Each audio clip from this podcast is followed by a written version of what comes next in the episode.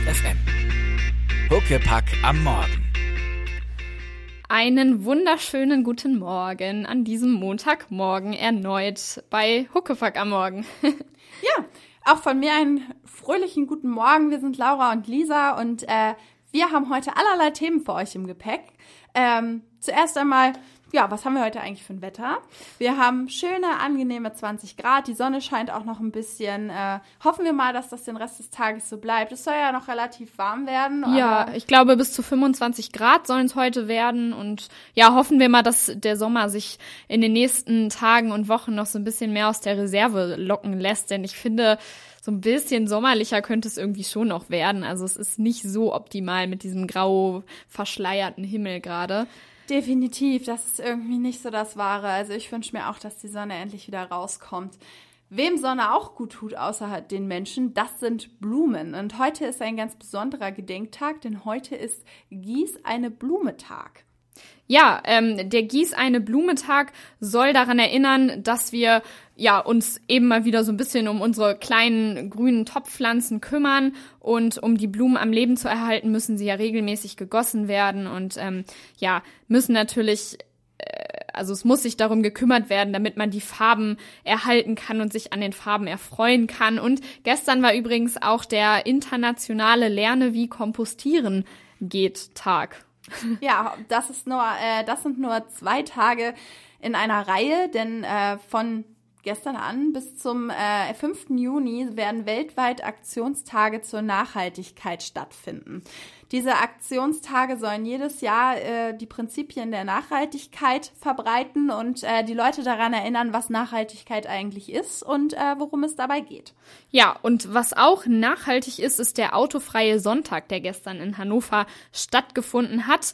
Ähm, von 11 bis 18 Uhr ähm, waren ja im Innenstadtbereich zahlreiche Straßen abgesperrt und das, äh, der autofreie Sonntag gilt auch als Hannovers Klimafest. Es gab ähm, zahlreiche Essenstände. Auch mitten auf dem EGI gab es irgendwie auch eine echt entspannte Bar mit so einem aufgeschütteten Sandhügel und Liegestühlen, wo man sich hinsetzen konnte. Und ähm, ja, es waren Fahrräder unterwegs, also Fahrradfahrer und Skateboardfahrer und ähm, Fußgänger und es gab acht Meilen insgesamt mit sechs Bühnen und Angebote von 240 Ausstellern konnten die Besucher erkunden. Warst du denn da? Äh, ja, ich war kurz da tatsächlich. Ähm, eigentlich hatte ich das gar nicht mehr so richtig auf dem Schirm, weil ich Besuch da hatte und wir mit dem Auto in die Stadt fahren wollten, um auf das neue Rathaus zu gehen. Ähm, und ja, wir sind dann kurz vorm EGI nicht mehr weitergekommen, weil natürlich die Straßen abgesperrt waren. Also super intelligent am autofreien Sonntag mit dem Auto in die Stadt zu fahren. Ja, da äh, muss man natürlich äh, dann Abstriche machen und kann dann nicht aufs Rathaus fahren, sondern hat dann halt die schönen äh, Angebote in der Innenstadt genutzt. Genau. Was auch am Samstag, also generell am Wochenende noch los war in Hannover, war äh, das NDR 2 Plaza Festival am Freitag auf der Expo Plaza, gefolgt von der Enjoy Star Show am Samstag, bei der ich auch selbst dabei war, ähm, unter anderem mit Culture Candela, Matt Simmons, Milo, Years and Years, Felix, Jen und Fergie. Ähm, es war echt eine coole Stimmung und ich war von einigen Künstlern wirklich positiv überrascht und insgesamt waren rund ja 25.000 Besucher da, also eine ganz schöne Menge. Ja, mein Ding wäre es dann eher so am Freitag gewesen. Äh, da sind nämlich deutsche Künstler aufgetreten, wie zum Beispiel Ray Garvey oder The Boss Hoss. Also ich habe ja gehört, dass The Boss Hoss extrem gut sein sollen live. Äh, ich konnte mich da bisher noch nicht selber von äh, überzeugen. Eigentlich ist es auch nicht so wirklich meine Musik, aber ich habe sie jetzt bei Sing Mein Song so ein bisschen anders wahrnehmen können. Das ist ja eine meiner einzigen Sendungen, die ich mir im deutschen Fernsehen so angucken kann. Und ähm, die waren echt äh, ziemlich cool da und ich denke, ich werde jetzt am Wochenende bei Rock am Ring die Chance nutzen, sie mir mal anzuschauen und äh, ja, mich von dem coolen Live-Konzept äh, überzeugen zu lassen. Also ich habe bisher nur Gutes gehört, wenn ihr vielleicht auch noch interessiert seid und auch am Wochenende bei Rock am Ring seid, hört sie euch doch mal an oder vielleicht habt ihr sogar die Möglichkeit gehabt, sie euch Freitag beim äh, NDR 2 Plaza Festival anzuhören. Ja, coole Sache. Da musst du auf jeden Fall mal von berichten, von deinem Rock am Ring Besuch. Das werde ich tun. Ähm, ja, was war, was war sonst noch so los? Am Wochenende in Hannover hast du da irgendwas mitbekommen? Ja, also äh, am Samstag fand eine Veranstaltung statt zu einem Projekt, das mir persönlich sehr am Herzen liegt. Und zwar ist das die Leinewelle.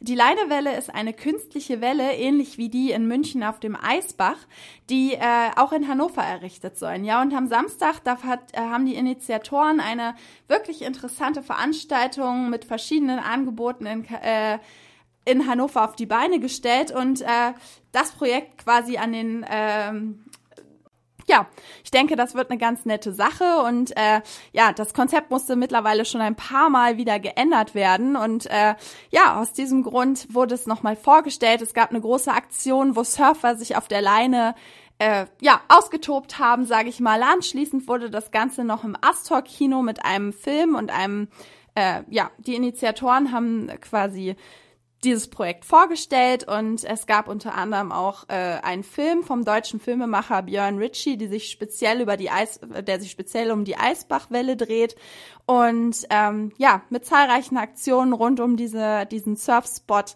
haben sich quasi mit dem Thema beschäftigt. Cool. Weil weißt du, ob das jetzt tatsächlich auch dann umgesetzt werden soll oder wann das tatsächlich dann umgesetzt werden soll? Also es ist ja irgendwie, das Projekt an sich steht ja schon echt mega lange, ne? Drei oder vier Jahre. Ja, auf jeden Fall. Also ich habe das immer so ein bisschen mitgekriegt durch äh, meinen ehemaligen Arbeitsplatz und so weiter. Und ähm, ja, da ähm, ist auf jeden Fall schon seit langem die Diskussion, ob das Ganze jetzt durchgesetzt werden kann. Und äh, am Freitag, direkt einen Tag vor der Aktion, ähm, hat sich die Politik darüber positiv geäußert. Äh, auch Bürgermeister Schostork hat gesagt, ja, äh, ich spreche mich positiv für die ganze Geschichte aus. Äh, eigentlich von allen Fraktionen wird die Leinewelle befürwortet, was ja auch eigentlich schon mal eine ganz nette Sache ist. Und ähm, es scheitert, glaube ich, momentan, also es scheitert nicht, aber momentan steht dem Ganzen noch so ein bisschen die Finanzierung im Wege. Natürlich, so eine Anlage will bezahlt werden. Aber ich denke, wenn die Stadt dort im Boot ist, äh, wird das Ganze auch irgendwann also irgendwann klappen in den nächsten Jahren. Und ich denke, ich finde es ganz spannend, dieses Projekt schon seit Anfang an mitzuverfolgen und ähm, glaube auch, dass eines Tages Surfen hier in Hannover möglich wird und ich mir dann auch endlich ein Brett kaufen kann, was sich bisher ja leider nicht so lohnt. Ja, ja, hoffentlich. Also das wäre natürlich echt nochmal ein cooles Highlight für Hannover, was bestimmt auch nochmal, ja, Leute von aus, aus der Umgebung, aus der Region ähm, anziehen würde. Wir haben auch nochmal ein kleines Statement mitgebracht zu der ganzen Sache von Sebastian Sänger, einem ja, Mitinitiator vom Projekt Leinewelle. Ja, genau. Ähm, hattest du ja, hattest du auch schon erwähnt, oder? Dass es irgendwie, dass das, dass die Leinewelle erst am Landtag geplant war und jetzt eben so ein Stück weiter ähm ja, genau. Also es war, gab am Anfang war das Ganze unmittelbar vom Wehr geplant, neben dem Landtag, äh, wo man rübergehen kann, dann Richtung Waterlooplatz. Allerdings gab es da ein paar Probleme, ähm, ja, wegen einfach der baulichen Maßnahmen im Einzugsgebiet des Landtags. Und jetzt äh, ist das Ganze ein bisschen weiter flussabwärts gezogen, äh, eben ungefähr auf Höhe des Restaurants Arresto, ähm, dort wo meistens äh, der Weihnachtsmarkt, der Mittelalter-Weihnachtsmarkt äh, stattfindet. Das bietet sich sich auch an, weil dort ist sowieso schon im Rahmen eines äh, neuen Städtekonzepts ein Kanu-Einstieg erbaut worden. Es gibt dort eine ah, große ja. Treppe und äh, dort ist sowieso die Leine auf ungefähr neun Meter, meine ich gelesen zu haben, verengt worden. Und ähm, dort besteht nun die Möglichkeit, das Wasser gut zu stauen und eben diese Technik der Welle einzubauen. Also ich denke, da äh, ist alles sehr gut durchdacht, sonst würde die Politik sich nicht so positiv dazu aussprechen. Und ähm, ja, ich denke, dass äh, viel Aufsehen um das Projekt auch am Wochenende erregt werden konnte. Es waren zahlreiche Besucher an der Leine selbst, um sich anzuschauen, was die Initiatoren dort aus dem, auf dem Wasser getrieben haben. Und äh, auch das Astor-Kino war gut besucht. Es sind einige Spenden eingegangen. Und ähm, ich denke, dass gerade so ein Projekt einfach der Aufmerksamkeit der Öffentlichkeit bedürft, damit einfach durch Crowdfunding und ähnliches noch mehr Gelder reinfließen können, um einfach so etwas, was Hannover auch wirklich aufwerten würde, weil eben so ein Surfspot gibt es in äh, Norddeutschland nicht. Und auch die Möglichkeit, in dem Rahmen zu surfen, weil dort eben auch Anfängerwellen äh, produziert ah, werden ja. können. Mhm. Äh, was sehr gut ist natürlich für all jene, die bisher noch gar nichts mit dem Surfen zu tun haben. Also wer von euch sagt, boah, ich wollte es schon immer mal ausprobieren, der kann auf der Leinewelle definitiv dann äh, eine Schulung machen. Ja, cool. Wäre eine coole Sache für mich. Also ich habe tatsächlich einmal das Surfen ausprobiert, war auch ganz cool, hat Spaß gemacht. Es war halt nur irgendwie so ein zwei- oder dreistündiger Grundkurs. Also wirklich irgendwie einmal kurz auf dem Brett gestanden bei so einer Babywelle und dann war es Ja, das so fängt schon. halt jeder einmal an. Genau. Und damit wir euch schon mal so ein bisschen einstimmen können auf Surfer-Feeling, haben wir für, für euch mitgebracht Sitting, Waiting, Wishing von Jack Johnson. Ja, eine, ähm, eine, eine Neuigkeit am Wochenende hat äh, Deutschland in große Aufregung ähm, versetzt. Und zwar äh, will ich es mal so schön nennen, Gauland versus Boateng. Denn äh, der AfD-Vize Alexander Gauland hat folgenden Satz rausgehauen. Die Leute finden ihn als Fußballspieler gut, aber sie wollen einen Boateng nicht als Nachbarn haben. Damit äh, ja, hat Gauland sich quasi mit den typischen rassistischen Klischees geäußert. Die Leute, die wollen einen Boateng ähm, nicht als Nachbarn haben und äh, ja, wieder das typische AfD-Gelaber von wegen, die Leute wollen das ja so. Ja, die Leute, genau. Immer alles auf die Leute schieben. Richtig.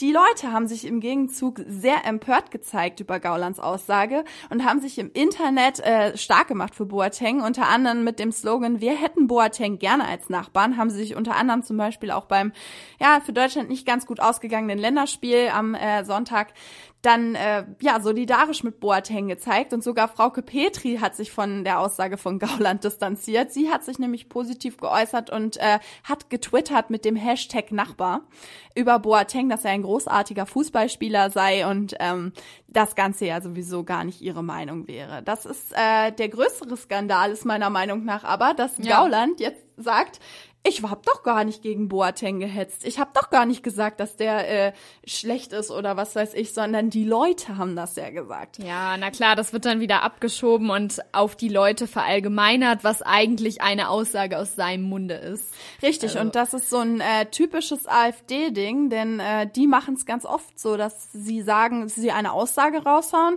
die erstmal gar nicht so richtig durchdacht wirkt irgendwie und äh, letztendlich dann ja der Meinung sind, ja, das haben wir ja überhaupt nicht gesagt und äh, dann halt quasi das Ganze revidieren und das Pferd wieder von hinten aufzäumen. Ja. Ja, da fragt man sich, Herr Gauland, haben Sie nicht richtig nachgedacht? Ist es wieder die typische, ist das jetzt die typische AfD-Masche? Es ist nicht der erste AfD-Politiker, der sich ein bisschen fragwürdig äußert.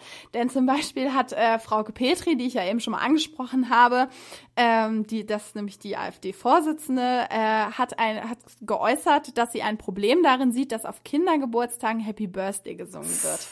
Denn angeblich kommen äh, Kinderlieder, deutsche Kinderlieder, dann zu kurz auf Geburtstagen und es soll ja äh, ausgewogen sein. Also man soll ja äh, bilingual quasi singen. Also ich finde, Also, das ist ganz ehrlich, ey, da fällt mir echt nichts mehr zu ein. Ne? So, also als ob man keine anderen Probleme hat. Das ist schon echt krass. Also Richtig. den Leuten noch vorzuschreiben, was jetzt irgendwie am besten noch für Geburtstagslieder gesungen werden sollen. Ich meine, dann kann sie auch gleich sagen, äh, im deutschen Radio, äh, im deutschen Hörfunk sollen bitte keine englischsprachigen Lieder mehr gespielt werden, sondern bitte nur noch Deutsch und am besten noch Volks- und Schlagerlieder.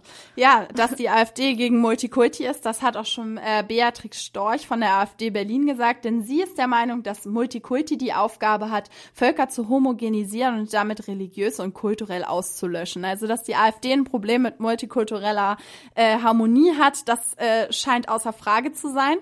Und äh, ja, ich finde aber einfach, dass trotzdem nachgedacht werden sollte über solche Aussagen. Ja, ja, klar, auf jeden Fall. Ja, und ähm, als Pendant quasi ähm, zur AfD, ja, haben wir ja noch mal so ein bisschen was zu Donald Trump rausgesucht, ne? Ja, und das äh, schönste Zitat, was wir quasi äh, gefunden haben, das möchten wir euch auch gleich einmal als äh, O-Ton vorspielen. Hört ganz genau hin, was Donald Trump uns zu sagen hat. Ja, äh, da fällt einem jetzt auch nicht mehr so wirklich viel zu ein. Also, ähm, ne? Mauer bauen und so, davon ist halt bei Donald Trump die Rede. Damit kennen wir uns ja auch leider äh, relativ gut aus und wir wissen ja, wie das Ganze in Deutschland ausgegangen ist. Also sollte Donald Trump vielleicht mal aus Fehlern vergangener Regierungen lernen. Ähm, aber er, er äußert sich nicht nur über die Mexikaner abfällig, denn äh, auch zum Beispiel über Berühmtheiten wie Rosie O'Donnell sagt er, Rosie ist furchtbar, von innen und von außen. Wenn man sie anschaut, ist sie eine Gammlerin. Sie, wie hat sie es überhaupt ins Fernsehen geschafft, wenn The View mir gehörte, würde ich Rosi feuern. Ich würde ihr direkt in ihr fettes, hässliches Gesicht schauen und sagen, Rosie, du bist gefeuert. Wir sind alle ein bisschen pummelig, aber Rosie ist schlimmer als die meisten von uns. Aber es ist nicht ihre Pummeligkeit. Rosie ist eine sehr unattraktive Person, von innen und von außen. Also ich finde, das ist schon ein bisschen Alter. schlimmer als das, was Gauland über äh, Boateng gesagt Mhm. hat. Und äh, Donald Trump revidiert solche Aussagen leider nicht. Das ist, äh, ja, kann ich nur zu sagen. Im Gegenzug dazu würde ich mal sein Statement umformulieren und sagen, Donald Trump ist furchtbar von innen und von außen. Wenn man ihn anschaut, ist er einfach nur, keine Ahnung, ein dummer Politiker, der sich am besten, also, weiß nicht, den man am besten nicht wählen sollte. Ne? Also ich meine, ich will nicht wissen, was passiert, wenn Donald Trump die Präsidentschaftswahl äh, gewinnt. Also Also ich werde dann nicht nach Amerika fahren, das ist, äh, steht schon mal hundertprozentig sicher. Ich werde mein Auslandssemester in Kanada verbringen und die Grenze zu den USA weiträumig umfahren. Ähm, ja, dass Donald Trump unter Größenwahnsinn leidet, das hört man auch bei Zitaten raus, wie der beste Präsident, den Gott je geschaffen hat, sagt er über sich selbst, selbst. Ich bin der Meinung, er neigt an kompletter Selbstüberschätzung. Denn äh, wenn ein Präsident eines so großen Landes Sachen raushaut wie Bio ist für mich Abfall, dieses Zitat kommt mir übrigens sehr bekannt vor. ja, wir Ähm, kennen es alle. Und äh, ja, sowas geht einfach überhaupt nicht. Und ich bin der Meinung, dass die USA, wenn Donald Trump tatsächlich an die Macht kommen sollte, was ich ja noch äh, hoffe, dass das alles ein blöder Scherz ist, dann äh, wird es auf jeden Fall ordentlich knallen da drüben. Ja, das äh, glaube ich auch. Das wird nach Obama ein ziemlicher Rückschritt werden. Also. Auf jeden Fall. Ja, und passend dazu zu äh, verrückt gewordenen Regierungen und äh, Zukunftsprognosen haben wir euch äh, Hurra, die Welt geht unter mitgebracht von Kai Z featuring Henning Mai. Ja, das war ein Kommentar von Reinhard Grindel vom Chairman des DFB. Ähm, ja, das ging ja in der letzten Woche so ziemlich verbreitet durchs Netz. Ähm, die Nachricht, dass äh, Ferrero eine Sonderedition von der Kinderschokolade ähm, auferlegt hat.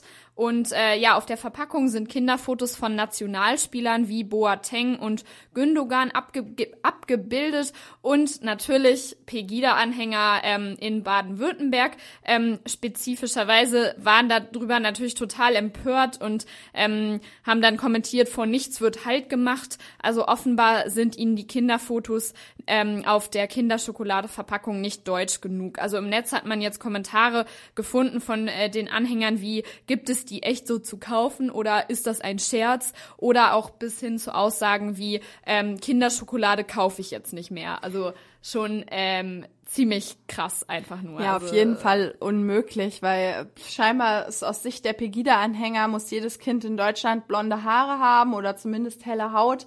Ich meine, das ist einfach, wie, wie werden sie äh, reagieren, wenn, wenn, wenn Boateng, Gündogan oder Özil ein Tor für Deutschland schießen? Jubelt man dann auch nicht mehr, weil Ja. die ja dunkelhäutig sind und Eben. nicht deutsch? Genau, ja, das habe ich mich auch schon gefragt und diese Frage stellen sich viele, ähm, denn genau, das habe ich noch gar nicht noch gar nicht so erwähnt. Ähm, die Sonderedition wurde natürlich jetzt eben im Zusammenhang mit der Fußball-Europameisterschaft ähm, hergestellt, äh, initiiert und ja, da ging natürlich der Protest irgendwie gleich direkt los.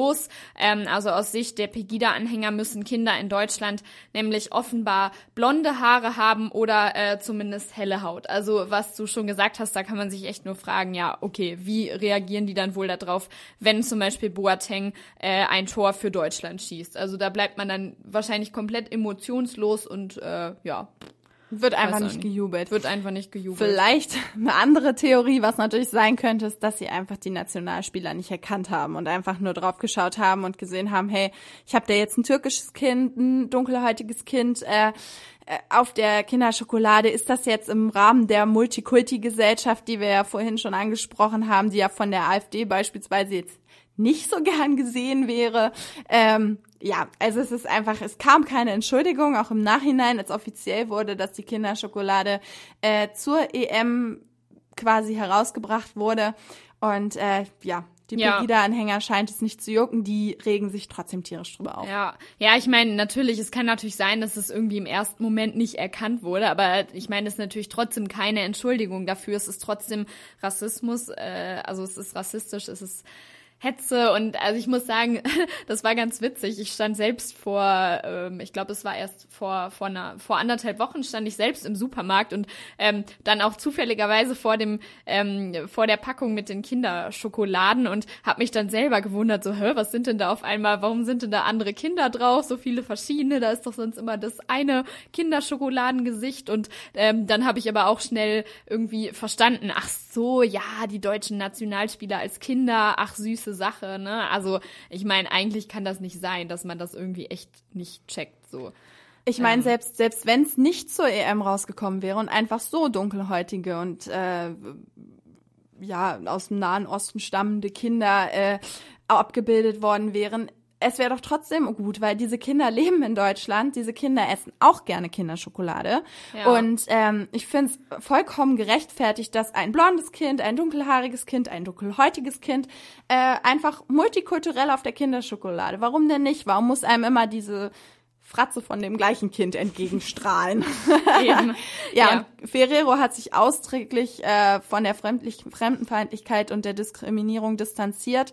Sie äh, sagen, sie akzeptieren und tolerieren diese nicht in ihrer Facebook-Community und äh, schießen das Ganze ihren Kommentar dann ab mit vielen Grüßen von deinem Kinderschokoladeteam. Ja. Ein sehr, eine sehr schöne Aussage, wie ich finde. Und auch gut, dass die Firma direkt sagt, ja, wir distanzieren uns davon, wir wollen damit nichts am Hut haben. Ähm, finde ich eine gute Sache und sollte auch jede Firma, die in so eine einen Shitstorm ja schon quasi gerät, äh, definitiv machen, genau. sich von dem Ganzen distanzieren, ja. weil äh, gerade solche Firmen haben halt quasi stehen in der Öffentlichkeit und haben das Recht, sich dazu zu äußern.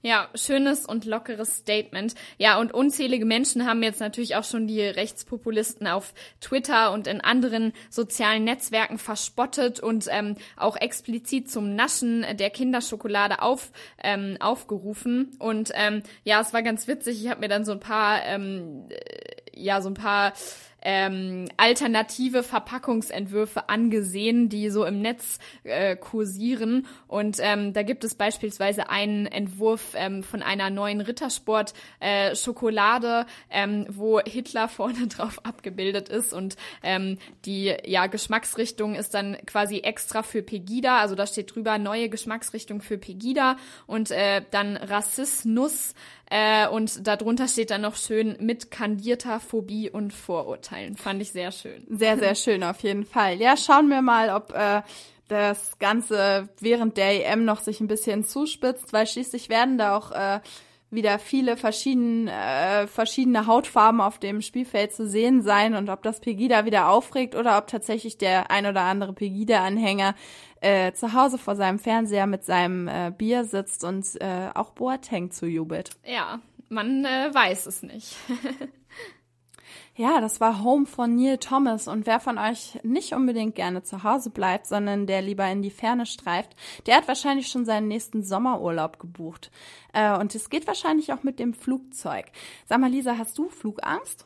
Äh, nein, ich habe zum Glück keine Flugangst. Also ja, Gott sei Dank mache ich mir da keine Gedanken drüber, wenn ich im Flugzeug sitze, dass irgendwas passieren könnte. Also ich muss sagen, auf meinem letzten Flug gab's ganz schöne Turbulenzen zwischendurch, wo dann die äh, Stewardessen auch zwischendurch, als gerade das Essen verteilt wurde, quasi einen Rückzieher machen mussten und auf der Hälfte wieder umgekehrt sind, weil es äh, leider zu wackelig war, um den Rest des Essens zu verteilen. Also das klar, so das ist schon so ein Moment Moment, wo man sich, wo man dann irgendwie kurz so ein mulmiges Gefühl bekommt, aber also nee, also selbst da denke ich dann immer, ja, okay, es wird schon alles gut gehen und die Wahrscheinlichkeit ist sehr gering.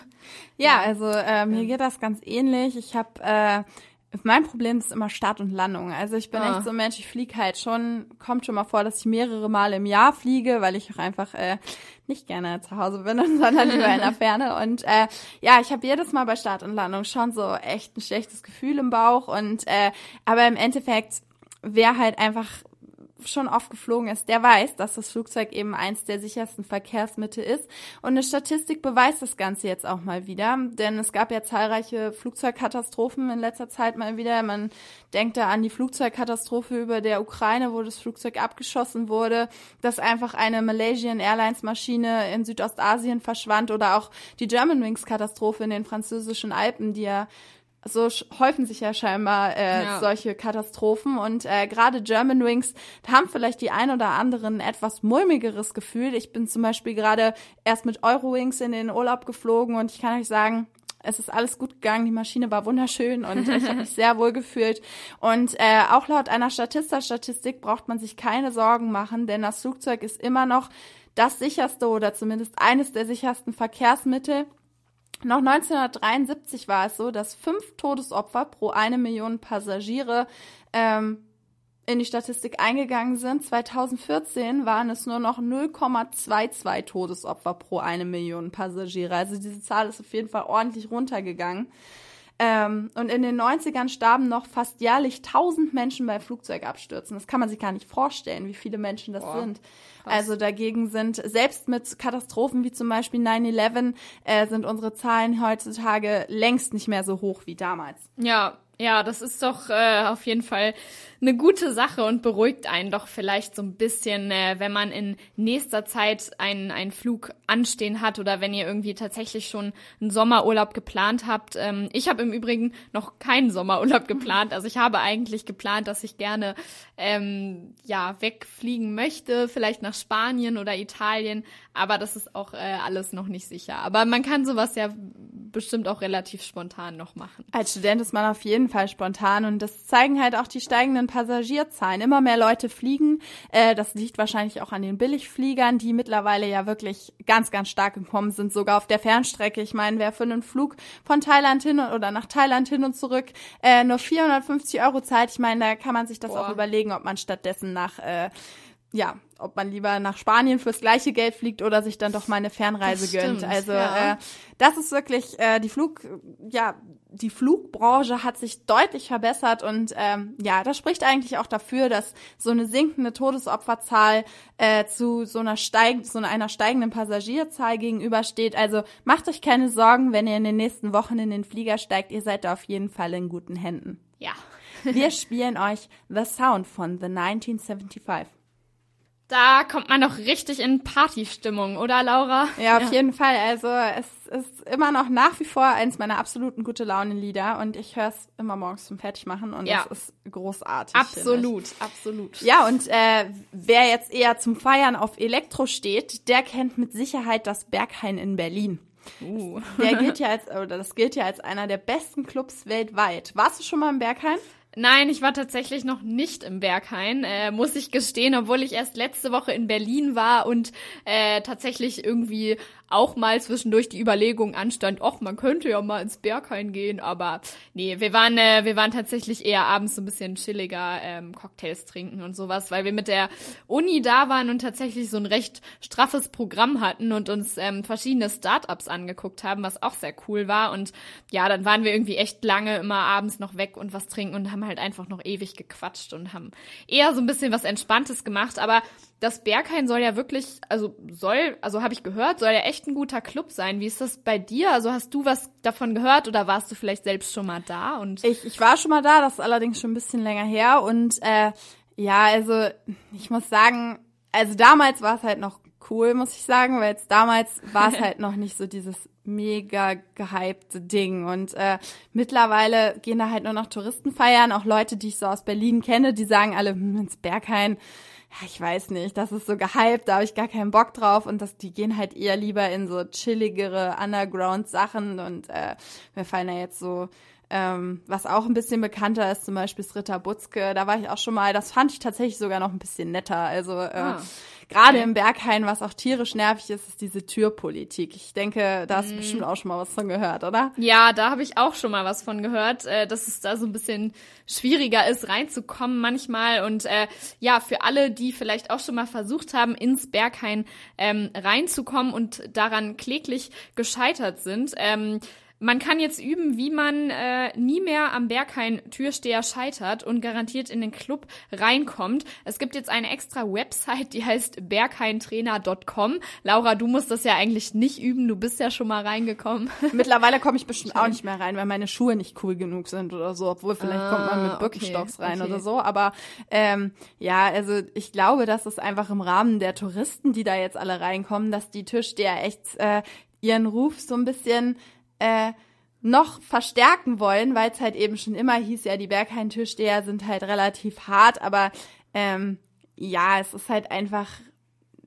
ja, affig. Also ich finde Türsteher sowieso, klar, die sind notwendig, aber man muss doch da, die spielen sich sowieso mal ja, viel zu sehr auf. eben. Also die sind notwendig, damit nicht jeder Hinz und Kunst da reinkommt oder jeder, keine Ahnung, äh, vielleicht irgendwer, der halt schon echt einen hinter der Binde hat, so, ne, und irgendwie ja, nicht mehr gerade gehen kann, aber ansonsten äh, ist das natürlich so ein bisschen, echt ein bisschen krass übertrieben, manchmal die Türsteherpolitik. Ja, bei der Simulation ähm, kann man also selbst testen, ob man es schafft, in den Club hereinzukommen. Ähm, man setzt sich vor seinen Laptop und muss in die Kamera schauen und dann ein paar Anweisungen befolgen. Also das Gesicht wird dann gescannt, während man quasi immer äh, näher an den Club herankommt im virtuellen Raum und dann muss man quasi an Türsteher Sven dran vorbeikommen und der stellt einem drei Fragen. Zum Beispiel, warst du schon mal hier oder weißt du, wer heute spielt?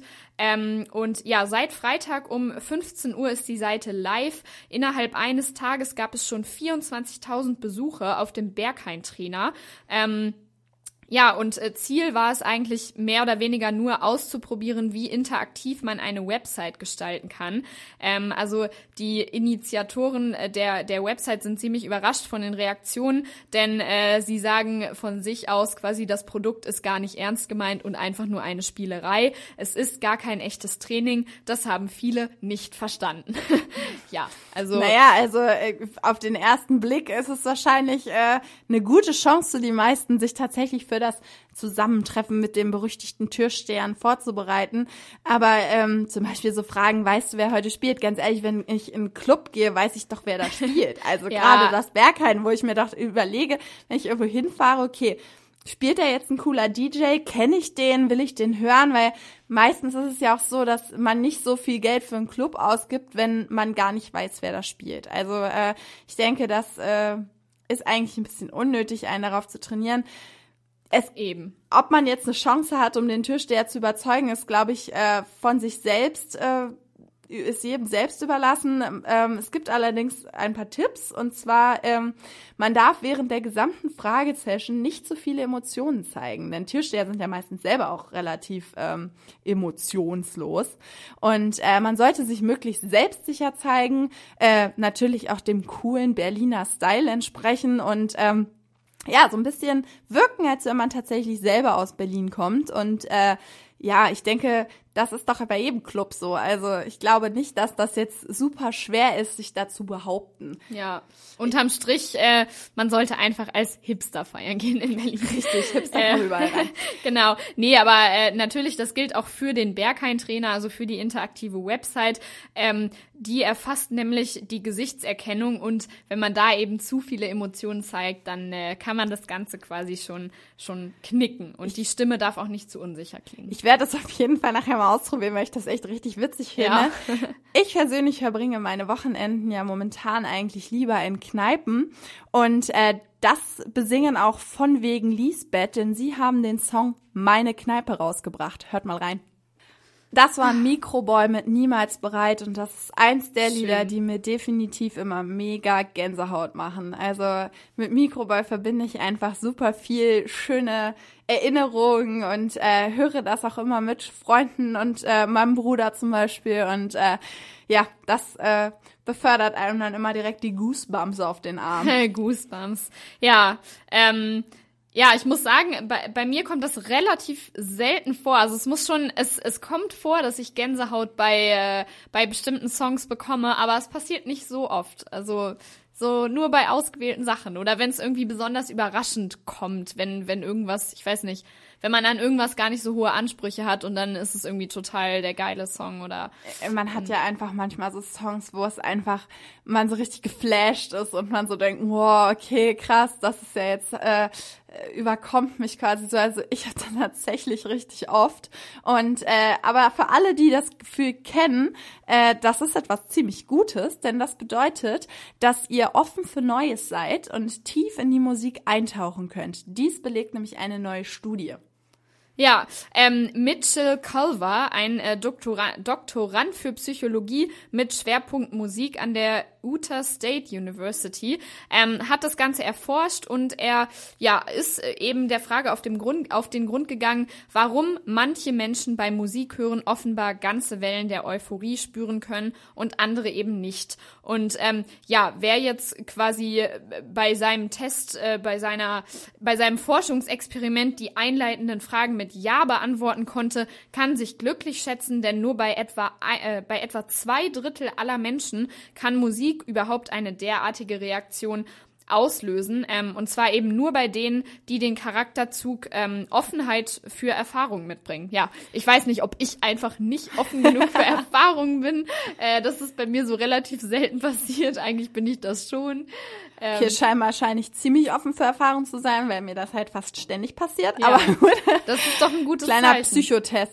Ja, genau.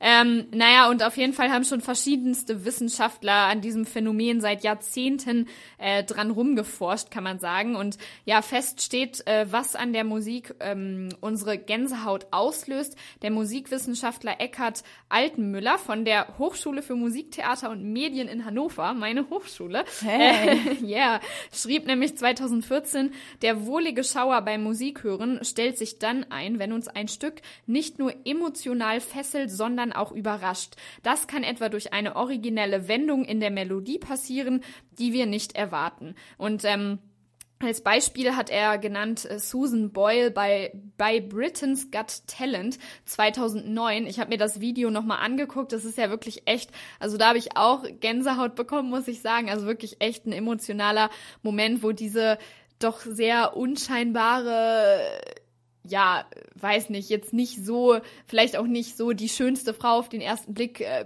ne, wo diese Dame eben vor der Jury steht und man sieht schon irgendwie, das Publikum fängt schon an zu lachen, bevor sie irgendwie anfängt zu singen, weil sie erwähnt hat, dass äh, eine, ich meine, eine andere britische Künstlerin ihr großes Vorbild ist und ähm, haben alle gelacht und dann fängt sie einfach an zu singen und sie singt so atemberaubend. Also das, das erinnert mich so ein bisschen an Paul Potts, der war ja damals auch genau. bei Britain's Got Talents. Stimmt. Und äh, der hat mich tatsächlich auch damals richtig weggeflasht, weil ich dachte so, boah, der kann ja richtig, richtig krass singen. Und äh, ja, Gänsehaut ist bei vielen auch äh, eine Reaktion auf emotional bewegende Stimulatoren, wie zum Beispiel Schönheit in der Kunst oder der Natur. Ich meine, ähm, wenn man zum Beispiel äh, irgendwo in der Natur langläuft und dann so einem Art, ich kann mich da nur dran erinnern, wenn, als ich mal in Norwegen an einem Fjord stand, das hat mich auch emotional, wow, so auch so krass mitgenommen, wo ich so dachte, okay, das ist jetzt so ein Ort, an den wolltest du schon immer mal reisen oder jetzt zum Beispiel in meinem Thailand-Urlaub, ähm, wo ich tatsächlich aber ein bisschen enttäuscht war zuerst, war der äh, Strand auf Kopenfilet, okay. wo The Beach damals gedreht wurde. Ah, Von diesem, ja. ich will seit ich acht bin an diesem Strand und ich war dort und äh, er ist nicht so wunderschön wie im Film, aber er ist schon tatsächlich allein dieses Gefühl, dass ich dort schon so lange hin wollte und immer davon geträumt habe, dahin zu fahren und dann letztendlich dort stand, ähm, war für mich halt einfach auch ein Moment, der Gänsehaut ausgelöst ja. hat. Also das war äh, echt krass und ich glaube, der ein oder andere von euch kennt dieses Gefühl definitiv. Ähm, wenn man sich einfach überwältigt fühlt von einer Reaktion. Definitiv, ja. Und ähm, naja, abschließend lässt sich sagen, die Theorie von Calvert, also von dem Wissenschaftler, ist, äh, dass ja, wenn sich eine Person äh, komplett auf die Musik einlässt, also offen für Erfahrungen ähm, ist, dann ist es wahrscheinlicher, dass sie Gänsehaut ähm, als Reaktion ihrer Aufmerksamkeit bekommt. Und vor allem die Menschen können Gänsehaut bekommen, die sich unbewusst auf die Musik einlassen. Die Persönlichkeit spielt dabei dabei also eine ganz große Rolle. Also ähm, seid froh, wenn ihr dieses schaurige, schöne Gefühl auf euren Armen bekommt und sich die Härchen aufstellen, was ja eigentlich, äh, kann man so ableiten, in der Steinzeit mal mehr so als äh, Kälteschutz gedacht war.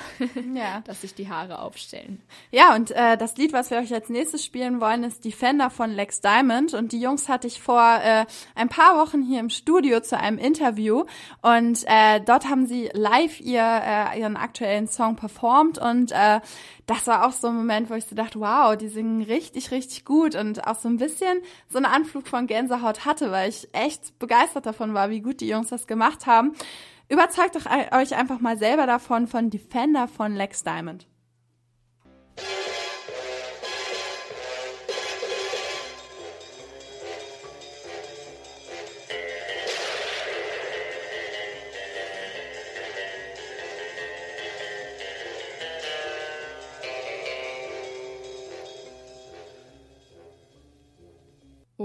Hier geht's ganz schön spannend zu. Das war das Intro von James Bond. Ähm, ja, ähm, James Bond, da kommen wir gleich zum nächsten Thema, denn äh, letzte Woche kursierte das Ganze so ein bisschen durch das Netz äh, die Frage, wer soll der neue James Bond werden? Die Diskussion bewegt sich in eine überraschende Richtung, denn eine Frau hat sich ins Gespräch gebracht und sie hat bereits Spionageerfahrung Gillian Anderson war schon in Akte X zu sehen. Ähm, kennst du Akte X oder kennst du kennst du Gillian Anderson?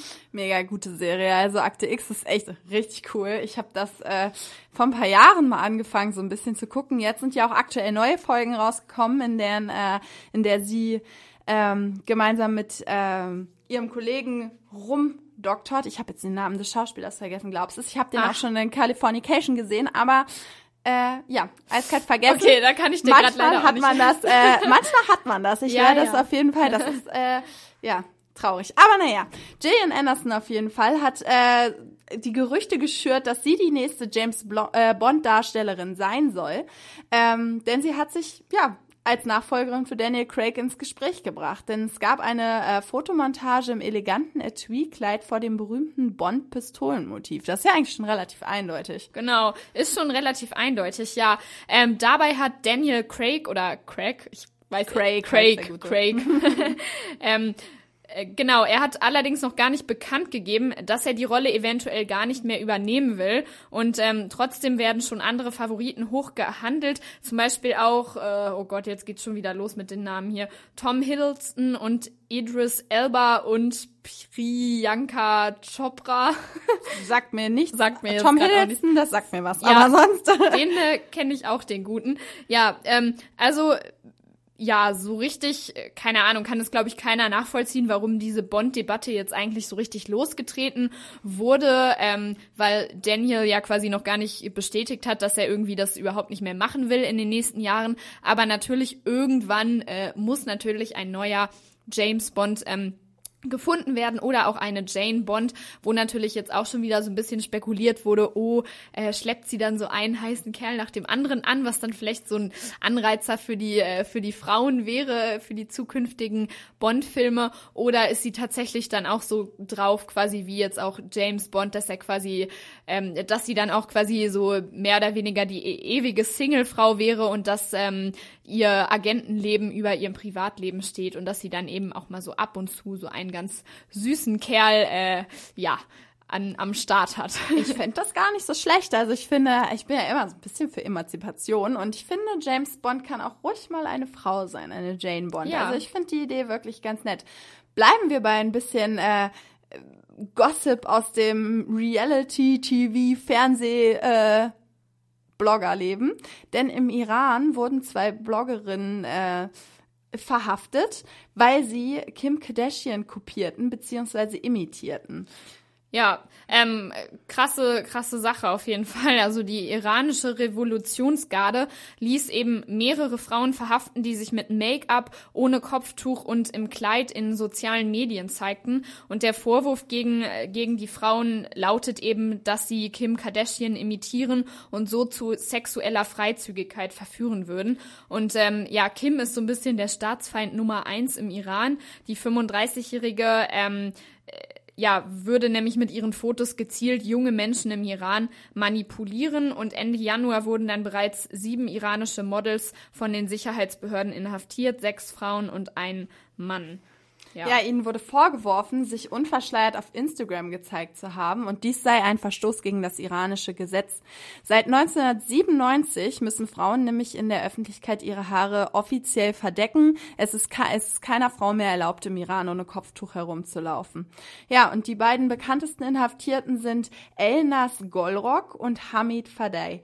Das Paar floh nach äh, vorzeitiger Haftentlassung aus dem Iran und äh, Elnaz Golrock hat über eine halbe Million Follower auf Instagram, obwohl die App in der Islamischen Republik gesperrt ist. Das heißt, sie hat sich wahrscheinlich über äh, irgendwelche schrägen äh, Internetwege Zugang zu der App verschafft. Und ähm, ja, ich finde eigentlich, äh, das zeigt auch mal wieder, wie ja, engstirnig die Menschen im Iran sind. Also. Ja, also das ist natürlich echt noch ein ganz schöner Rückschritt und da bedarf es noch, äh, ja, kann man sich eigentlich nur fragen, wie viele Jahre wird es noch dauern, bis quasi, bis sich das im Iran oder auch in anderen ähm, Ländern, anderen dritte Weltländern, bis sich das dann mal so ein bisschen ändern wird und da quasi auch äh, tatsächlich mehr die äh, ja, Emanzipation zum Tragen kommt und eben ähm, Gleichberechtigung zwischen Ma äh, Frau und Mann besteht. Also ähm, ja, interessantes, also wichtiges Thema, gerade auch äh, im Zusammenhang mit Jane Bond haben wir ja auch schon über Emanzip Emanzipation gesprochen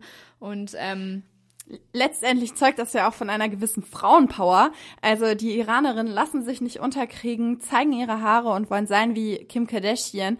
Ähm, ich finde es eigentlich eine ganz coole Sache, denn Frauenpower ist immer klasse und Frauenpower, die bringen uns auch Boy und wir spielen We Were Here. Ja, das war Maybe Just Set von Mando Diao und die Jungs, die kommen ja aus Schweden und äh, da können Sie sich jetzt über eine verkürzte Arbeitszeit freuen. Ja, eventuell, denn äh, in Göteborg wird tatsächlich gerade der sechs Stunden Arbeitstag ausgetestet sozusagen. Mehrere Unternehmen in Schweden haben die Arbeitszeit gekürzt und ja, zeigen so, dass weniger Stunden nicht etwa weniger Gewinn bedeuten, sondern eben genau das Gegenteil. Ähm, wer mehr als 60 Stunden pro Woche arbeitet, riskiert damit seine Gesundheit. Das haben Forscher immer wieder belegt und argumentieren daher teilweise sogar für eine 25-Stunden-Woche. Und ähm, ja, in Göteborg ist es jetzt so, dass einige Unternehmen bereits seit mehreren Monaten mit dem sechs Stunden Arbeitstag experimentieren und äh, die Angestellten in einem Pflegeheim, einem Krankenhaus, einer Fabrik und einem Tech-Startup arbeiten in der schwedischen Stadt nur noch 30 Stunden statt 40 Stunden pro Woche und das mit großartigen Ergebnissen. Ähm, denn äh, unter anderem sind die Produktivität und Zufriedenheit gestiegen und in einem schwedischen Krankenhaus beispielsweise wurden, wurde die Arbeitszeit jetzt eben auch auf diese sechs Stunden verkürzt und 15 neue Mitarbeiter wurden dafür eingestellt, was natürlich erstmal kostenintensiv war, aber auf lang, also auf lange Sicht gesehen eine super gute Investition, denn für die ähm, Angestellten, also die Angestellten waren daraufhin weniger krank und es konnten mehr Operationen durchgeführt werden und die Wartezeiten für die Patienten wurden verkürzt. Ja, also super Sache. Ja, die Vorteile von kürzeren Arbeitszeiten haben Wissenschaftler ja be bereits mehrfach nachgewiesen. Ähm, K. Anders Eriksson, der als Experte auf dem Gebiet der Arbeitspsychologie gilt, der hat mehrere Experimente durchgeführt und dabei gezeigt, dass Menschen, die nur vier bis fünf Stunden konzentriert und produktiv arbeiten können, ähm, ja, dass das eigentlich die, die, die Normalzeit ist. Ich meine, jeder kennt das von sich selbst beim Lernen und so weiter und so fort nach ein paar Stunden lässt die Konzentration einfach äh, nach. Und nach dieser Zeit verbessert sich ihre Arbeitsleistung nicht mehr weiter, sie geht sogar zurück. Und ähm, ja, das ist schon ein ziemlich erstaunliches Ergebnis. Und ähm, wenn man Menschen dazu zwingt, länger zu arbeiten, als sie sich maximal konzentrieren können, bringt man sie höchstwahrscheinlich dazu, sich ein paar schlechte Angewohnheiten zuzulegen, wie zum Beispiel Tagträumen oder Ablenkung durch soziale Medien. Also mir geht das auch immer so ich habe echt nach einer bestimmten Zeit auf der Arbeit, kommt immer drauf an, äh, in meinem Nebenjob ist das jetzt nicht so, aber ich weiß es noch aus meiner Zeit, als ich tatsächlich noch einen acht Stunden Arbeitstag hatte, äh, da war es echt immer so, dass ich zwischendurch dachte, puh, boah, ich kann nicht mehr, bin dann mal fünfmal Kaffee geholen gegangen am Tag und äh, war dann doch auch mal auf sozialen Medien unterwegs, manchmal auch mit meinen Kollegen, was immer ganz witzig war, aber ähm, ja, im Endeffekt wirklich gerade so nach der Mittagspause ist bei vielen auch immer das Tief erreicht und wenn man ja. nur vier bis fünf Stunden arbeitet, dann kann man sich die Mittagspause ja auch eigentlich sparen, bleibt produktiv und äh, eigentlich kann das ja nur positiv sein. Ja, eben. Das kann ich aus meinen eigenen Erfahrungen auch sagen. Also so auch allein schon beim Lernen, wenn man halt wirklich mal einen ganzen Tag am Schreibtisch sitzt, ohne irgendwie zwischendurch mal großartig aufzustehen. Ich bin nach ein paar Stunden echt, keine Ahnung, so geredert. Also ich bin dann wirklich nicht mehr so produktiv und man merkt das dann auch selbst. Also man lenkt sich viel schneller ab, irgendwie mit dem Handy, WhatsApp oder mal eben schnell Facebook checken. Und ähm, ja, also ich meine, die Schweden und generell die skandinavischen Länder sind ja sowieso auf dem Vormarsch, also beziehungsweise Vorreiter, was quasi ähm, das Bildungssystem betrifft. Und ja, vielleicht sind sie ja auch auf dem Vorreiter mit dieser sechs Stunden ähm, Arbeitsprobe sozusagen. Denn ja, ich glaube auch, also es ist besser tatsächlich irgendwie lieber sechs Stunden effektiv zu arbeiten als neun Stunden und dann die restlichen drei Stunden nur noch unproduktiv mit irgendwie äh, vier oder fünf Kaffee vor dem, vor dem PC zu hängen und gar nicht mehr so viel zu schaffen. Ja, ja. letztendlich äh, wäre das ja ganz cool, wenn das klappt, bis wir mit dem Studium durch sind, weil äh, ja. so starten ins Berufsleben mit so einer sechs Stunden, mit so einem sechs Stunden Tag. Das klingt also, schon vielversprechend. Stelle ich mir echt schon ganz nett vor. Ja. Ähm, ja. Wer allerdings ein echtes Arbeitstier ist, das ist Gundelach, ein Sänger aus Norwegen, wenn wir schon im skandinavischen Raum bleiben.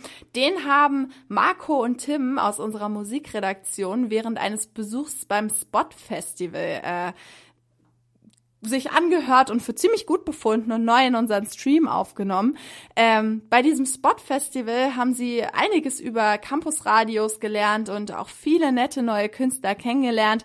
Ähm, wir spielen euch Spiders von Gundelach, ein wirklich schöner Song und äh, ja, liebe Grüße an Marco und Tim, das für euch. Das war Gundelach, ja, nicht schlecht. Also ich bin da ganz schön so ins äh, in so einen Swinging-Rhythmus gekommen, Dancen. muss ich sagen, ins Dancen.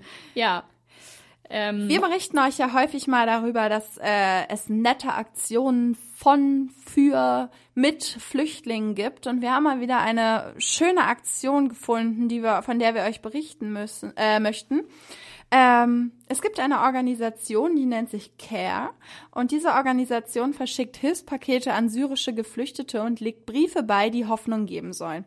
Diese Briefe sind äh, von Menschen geschrieben worden, die im Zweiten Weltkrieg selbst flüchten mussten. Ähm, 11,6 Millionen Syrer sind innerhalb und außerhalb ihres Landes auf der Flucht. Das ist eine ganz schön große Zahl, wie ich finde. Und äh, diese Menschen sind teilweise wirklich hoffnungslos. Gerade die, die innerhalb des Landes flüchten und äh, irgendwie nicht so richtig wissen, wohin mit sich, äh, stelle ich mir eine ganz schön schwierige Situation vor. Ja, und ähm, die Menschen, die vor dem Grauen des Zweiten Weltkriegs flüchten mussten, haben ja haben eben Ähnliches erlebt und verschicken nun eben diese Briefe mit aufbauenden Worten an syrische Flüchtlingskinder. Und die Idee dazu hatte eben die Organisation CARE. Das ist dieselbe Hilfsorganisation, die nach dem Ende des Zweiten Weltkriegs Nahrungsmittelpakete nach Europa schickte. Ähm, und zwischen 1946 und 1960 erreichten Deutschland rund 10 Millionen dieser Care-Pakete. Und nun hat die Organisation eben auch Überlebende des Zweiten Weltkriegs befragt, die damals selbst ein Hilfspaket erhalten haben, ob sie mit den syrischen Flüchtlingskindern Kontakt aufnehmen wollen und ebenso ihre Erfahrungen mit ihnen teilen können und ihnen Mut zusprechen wollen. Und ja, ein ähm, Beispiel oder ein, einer dieser ähm, ja, Flüchtlinge aus dem Zweiten Weltkrieg ist Gunther Nietzsch oder Nitsch, ähm, ein ehemaliger Vertriebsberater, der heute in den USA lebt. Und ähm, er hat einen Brief an Zaher geschrieben, einen syrischen Jungen, der mit seiner Familie nach Jordanien flüchten musste. Und ähm, ja, er selbst ist 78 Jahre alt und Saher ist acht Jahre alt.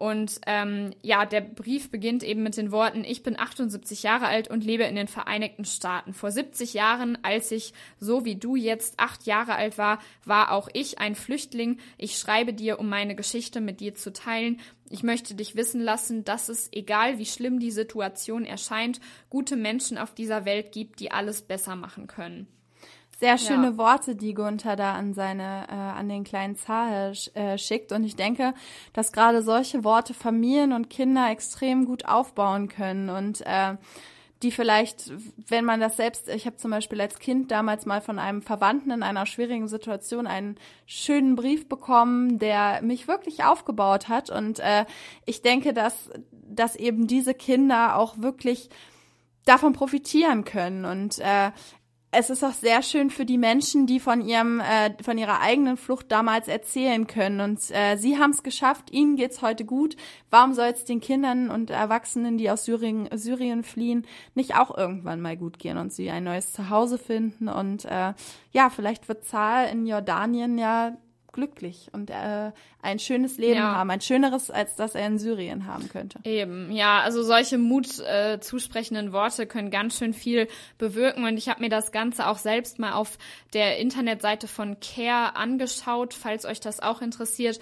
Dort kann man auch ähm, selbst eine Nachricht an syrische Flüchtlingskinder verfassen, zwar nicht in dieser Form mit den Briefen, das äh, Ganze richtet sich wohl tatsächlich nur an ja, eigens ja an Geflüchtete aus dem Zweiten Weltkrieg, die dann eben diese ähm, Briefe zusammen mit kleinen Boxen, mit äh, wo dann auch noch Süßigkeiten und Blöcke und Stifte drin liegen, verschicken können. Und auf der Internetseite von Care kann man aber tatsächlich ähm, in ein manuelles, also in ein Textfeld eine kurze Nachricht eingeben. Ähm, auf Englisch am besten und äh, ausgewählte Nachrichten, also quasi ja, die werden dann von, von der Organisation ausgewählt, die werden dann ins Arabische übersetzt und werden auch den syrischen Flüchtlingskindern äh, Kindern, ähm, ja, an die syrischen Flüchtlingskinder weitergeleitet und solche kleinen Nachrichten können eben wirklich dabei äh, dazu beitragen, so ein bisschen Mut zu spenden. Genauso wie das Projekt ähm, deinehappybox.de, das haben wir vor ein paar Wochen schon mal äh, vorgestellt. Das sind kleine ja, Boxen, ähm, quasi auch Willkommensboxen für Flüchtlinge, die hier in Deutschland ankommen, ähm, wo man auch mal auf der Internetseite schauen kann unter deinehappybox.de. Wenn man da Lust zu hat, kann man da eben auch so eine Box zusammenstellen und äh, Süßigkeiten reintun oder ich weiß nicht, Haarshampoo, Blöcke, Stifte, halt alles, was, was man so gut gebrauchen kann, wenn man gerade als neuer, als Fremder in einem neuen Land ankommt und sich eben echt über so eine Kleinigkeit super freuen würde. Ja, auf jeden Fall. Und ich finde, es ist ein super einfacher und schöner Weg, der, den jeder eigentlich gehen kann, um Gutes zu tun. Und Gutes tun, das äh, bringt ja nicht nur denjenigen was, denen ihr Gutes tut, sondern auch euch persönlich. Ich meine, ihr bessert damit euer Karma auf, ihr äh, habt ein gutes Gefühl, ihr könnt äh, da vielleicht auch von profitieren. Vielleicht werden eines Tages die äh, die Geflüchteten zu einer besseren Integration äh, fähig sein oder es wird einfacher für sie, wenn sie merken, dass sie hier auf eine gewisse Willkommenskultur stoßen und äh, das Gefühl haben, hey, ich bin nicht alleine, ich habe hier jemanden, der äh, an mich denkt, der mir etwas Gutes tut und äh, es gibt so viele Flüchtlinge in Deutschland, die wirklich eure Hilfe brauchen und wir können es nicht oft genug sagen, äh, helft ein bisschen mit, damit Deutschland ein warmes, schönes Land wird, in dem sich jeder wohlfühlen kann. Ja. Und genau. weil das gerade ähm, sehr schöne Abschlusswort, Abschlusswort von mir selber waren, wie, ich finde, ähm, senden wir, schicken wir euch jetzt ins nächste Lied und zwar ähm, spielen wir euch Ophelia von The Lumineers. Laura, guckst du gerne Horrorfilme eigentlich? Ja, ich liebe Horrorfilme. Ich finde die so cool. Ich grusel mich sowieso richtig, richtig gerne. Ich äh, okay. stehe auf, auf äh, ja, Geisterbahnen und obwohl Geisterbahnen gar nicht so, aber zum Beispiel so Live-Erschrecker-Geschichten, das ist äh, ja. voll mein Ding. Finde oh. ich richtig cool. Und du? Ja, bei so einem, fällt mir gerade ein, bei so einem Live-Erschrecker-Ding habe ich mir einmal richtig den Finger eingeklemmt. Das war auf dem Schützenfest in Hannover. Da waren wir tatsächlich, war ich mit zwei Freundinnen in so einem so einer, ja, wie nennt man das denn, in so einem Live-Gruselkabinett, wo man halt dieses durchgeht. Zelt, und dann, dieses berüchtigte, wo immer ab und zu irgendwelche Figuren rauskommen. Ja, kann sein, genau. Und dann geht man da halt durch und wird irgendwie erschreckt an einigen Stellen und das ist halt super dunkel. Und dann gab's dann einer an einem Engpass irgendwie auch so ein Käfig, wo dann einer so an diese Käfigtür sprang und da dran gerüttelt hat. Und wir sind natürlich alle irgendwie voll zurückgeschreckt und ich habe mir irgendwie noch so ultra den Finger eingequetscht an dieser Käfigtür. so, so kann's auch enden, wenn man sich gruselt. Ähm, nee, aber ansonsten ich muss sagen, ich gucke nicht so häufig Horror- oder Gruselfilme, also generell irgendwie so Fernsehen ist bei mir auch ein bisschen auf der Strecke geblieben in letzter Zeit oder auch generell irgendwie Serien oder Filme gucken. Also habe ich echt länger schon nicht mehr gemacht, muss ich sagen. Ähm, so viel zum digitalen Zeitalter. Und ähm, wenn ich mal irgendwie einen gruseligen Film mir anschaue oder so einen Horrorfilm, dann gerne mal mit Freunden, also auf jeden Fall nicht alleine. So, das, äh, da würde ich mir, glaube ich, schon ordentlich, äh, ja, ordentlich in die Hose machen. Ja, und nicht nur unser Eins erschreckt sich bei Horrorfilmen ordentlich, denn wofür sie eigentlich nicht geeignet sind, das sind Kinder. Allerdings ist gerade dem ZDF ein ziemliches Malheur passiert, denn gestern Morgen im Kinderprogramm, so gegen 6 Uhr in dem Dreh, äh, sollte eigentlich Coco, der neugierige Affe, laufen, also ein sehr schöner Kinderfilm. Ja, der ist wirklich süß. Stattdessen ist in der Sendeplanung etwas ganz leicht schief gegangen und plötzlich äh, trudelte Michael Myers mit Halloween über die äh, über den Bildschirm. Ihr kennt ihn mit seiner äh, weißen Maske und den zotteligen Haaren, also der ist ja schon für Erwachsene der Stoff, aus dem Albträume gemacht werden. ähm, ja, und er sprang munter über den Bildschirm im Kinderfernsehen. Ja, wie, wie kam es zu dem Fehler? Eine Sprecherin vom ZDF hat ähm, der Nachrichtenagentur dpa nur gemeldet, dass es sich um einen Übersetzungsfehler gehandelt habe. Ja, was auch immer das bedeuten Wie kann mag. man das denn falsch übersetzen?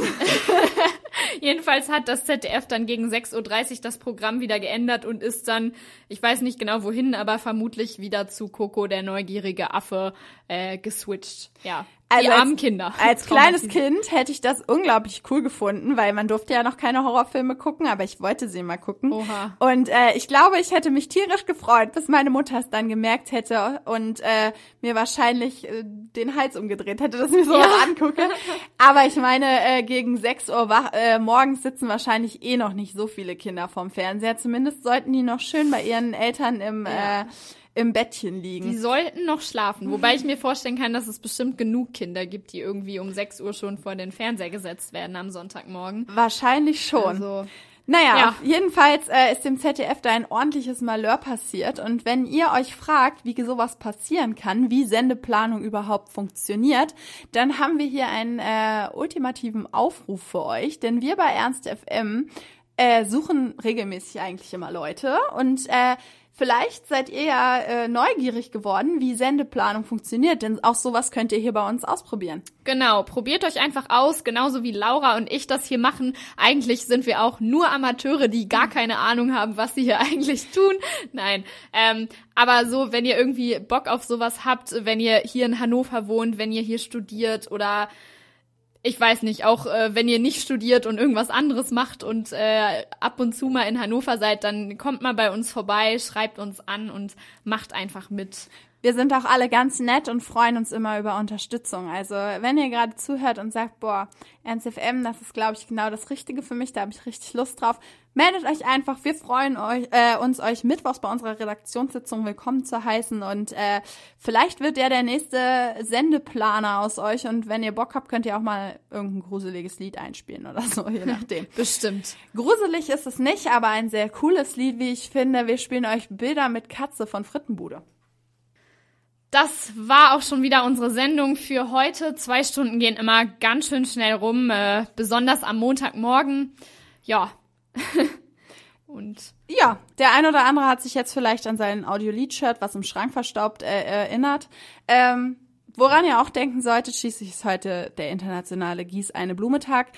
Gießt mal wieder eure äh, Topfpflanzen, äh, gebt ihnen mal wieder ein bisschen Wasser und vielleicht kommt die Sonne ja später noch mal raus, dann können sie an die Fensterbank und ein paar Luft, äh, ein paar Licht- und Sonnenstrahlen einfangen. die freuen sich bestimmt darüber. Die freuen sich definitiv. Ansonsten wünschen wir euch eine wunderschöne Woche. Äh, vielen Dank, dass ihr zugehört habt. Äh, ja, und wir hören uns dann nächste Woche wieder auf Ernst FM. genau. Macht's gut. Tschüss! Ciao.